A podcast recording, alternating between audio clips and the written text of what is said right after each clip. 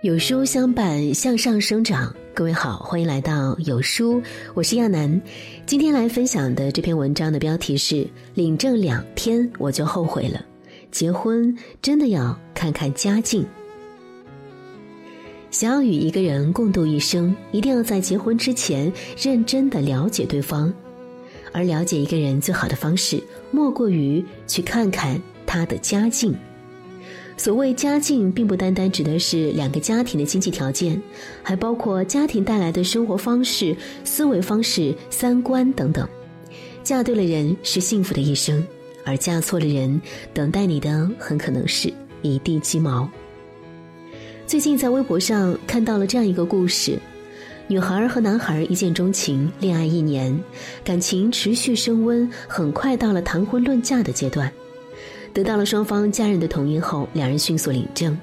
领证的第二天正好是一段假期，男孩呢就把女孩带回了自己的老家，想让媳妇儿和父母相处一段时间。可到了公公婆婆家，女孩却突然有些后悔，并不是公婆对女孩不友好，而是公公和婆婆的相处模式让她觉得极其不舒服。公公在家基本就是甩手掌柜，任何家务都不参与，什么都要等着婆婆准备好，甚至一日三餐都要等婆婆做好了端上桌，他才肯去吃。吃完饭也不收拾，抹抹嘴，又一屁股坐到了沙发上看电视。平日里，婆婆几乎包揽了家里全部家务，擦地、扫地、洗衣服，几乎一刻都闲不下来。而公公呢，却总是悠闲地坐在一边喝茶看报。婆婆有腰疼的毛病，但公公听到婆婆“哎呦哎呦”的喊疼，却从不过去询问或是帮忙。公公还总是喜欢指挥婆婆做这做那，对婆婆呼来喝去，只要有一点要求没有被满足，就大发雷霆。离开公婆家后，女孩问男孩：“有没有觉得公公有些过分？”而男孩却说：“男主外女主内，我们家这样很正常啊。”不久，两个人开始同居，女孩也慢慢的开始在男孩身上看到了一些公公的影子。下班回到家，总是喊着饿，让女孩去做饭，而自己呢，不是看电视就是打游戏。每当让男孩帮忙做饭或收拾房间，他总会推辞说：“我上班很累了，那不是你们女人该干的活吗？”每当女孩抱怨腰酸背痛，男孩总会阴阳怪气地说：“你是不是就不想做家务？”女孩发现自己的婚姻几乎成了公公婆婆的复刻，终于，她忍无可忍，向男孩发出了最后通牒：要么改，要么离婚。最后，女孩在微博里感慨：“真后悔，没有早点去他家。恋爱时可以风花雪月，友情饮水饱。”但婚姻却是柴米油盐，要踏踏实实过日子。常有人说，结婚之前要见见家长，看看他们一家人的相处模式。其实就是因为每个人都会不自觉地把家庭当中养成的习惯带到自己的婚姻里。父母恩爱和睦的家庭，孩子长大后才能学会照顾、珍惜自己的伴侣。而父母整天吵架，没有一点爱意的家庭，孩子长大后也会对另一半苛刻冷漠，延续上一辈的婚姻悲剧。提到温暖的家庭、恩爱的夫妻，大多数人都会想到钱钟书和杨绛。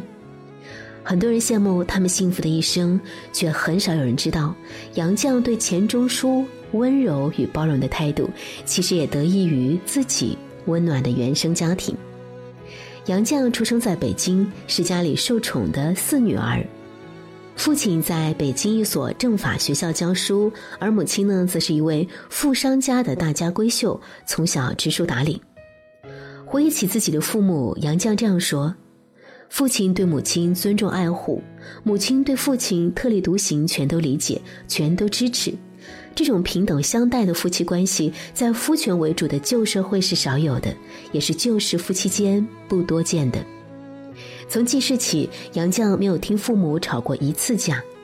在那个时候，不吵架的夫妻也常有，但多是女方把委屈闷在心里，夫妻间的共同语言也不多。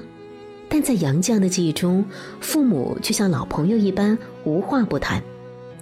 他们谈的话真多。有过去的、当前的、自家的、亲戚朋友的、可笑的、可恨的、可气的。他们共同分析父亲办理的一些案件，也不时议论一些伦理道德问题。他们认为损人利己不好，于己无益而损人更坏。他们有时嘲笑，有时感慨，有时自我反思，有时总结经验。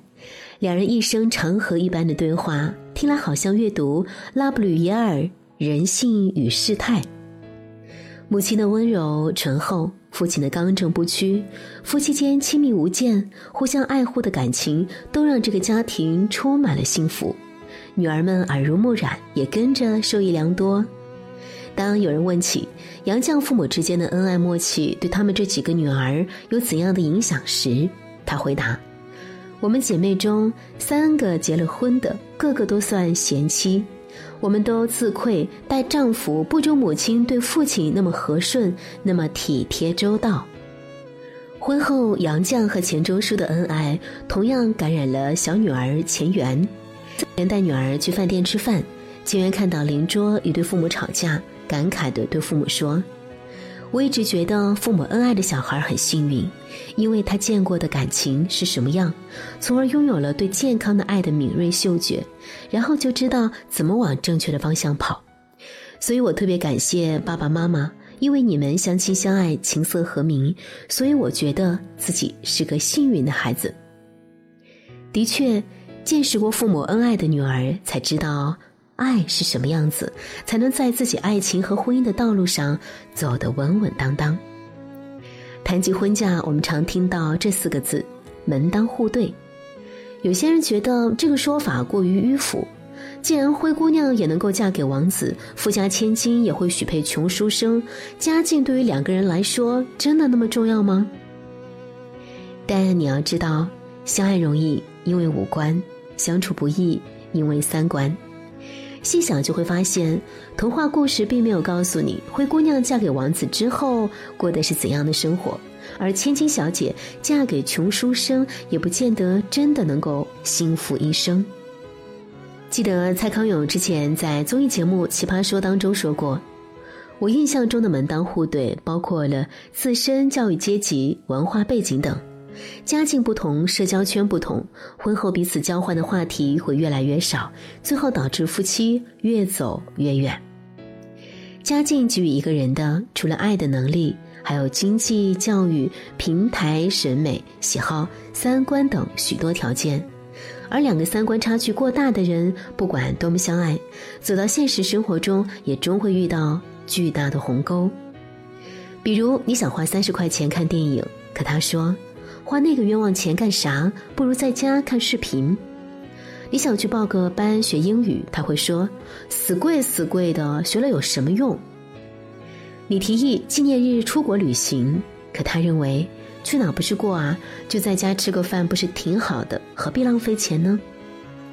你想要生活有点仪式感，可他却觉得这纯粹就是浪费。两个三观不合的人在一起，生活会越来越累。你改变不了他的认知，他也不会理解你的想法，你们永远都不在一个频率上，相处起来自然艰难。婚姻里不只有风花雪月，更多的是柴米油盐。想要在这些鸡毛琐碎当中相看两不厌，就要选择价值观相似的人，这样你们对于家庭和人生的规划意见便不会太大。相似的价值观也会让你们理解对方的选择和喜好。所以在嫁给一个人之前，请一定要看看对方的家境，不是去衡量经济能力，更不是一味的讲究门当户对，而是要看看他的家庭有没有赋予他爱人的能力，看看家庭带给他的三观能不能陪你长久的走下去。婚姻是一盘棋，夫妻段位越相近，博弈的时间越长。婚姻也是一场修行婚前要看家境找到同路人而婚后呢则需要两人的共同经营。彼此之间懂得包容付出共同承担风雨才能在婚姻的道路上越走越远越走越幸福。在这个碎片化的时代你有多久没有认真读完一本书？长按扫描文末二维码在有书公众号菜单免费领取五十二本好书每天有主播读给你听。我是亚楠明天同一时间不见不散。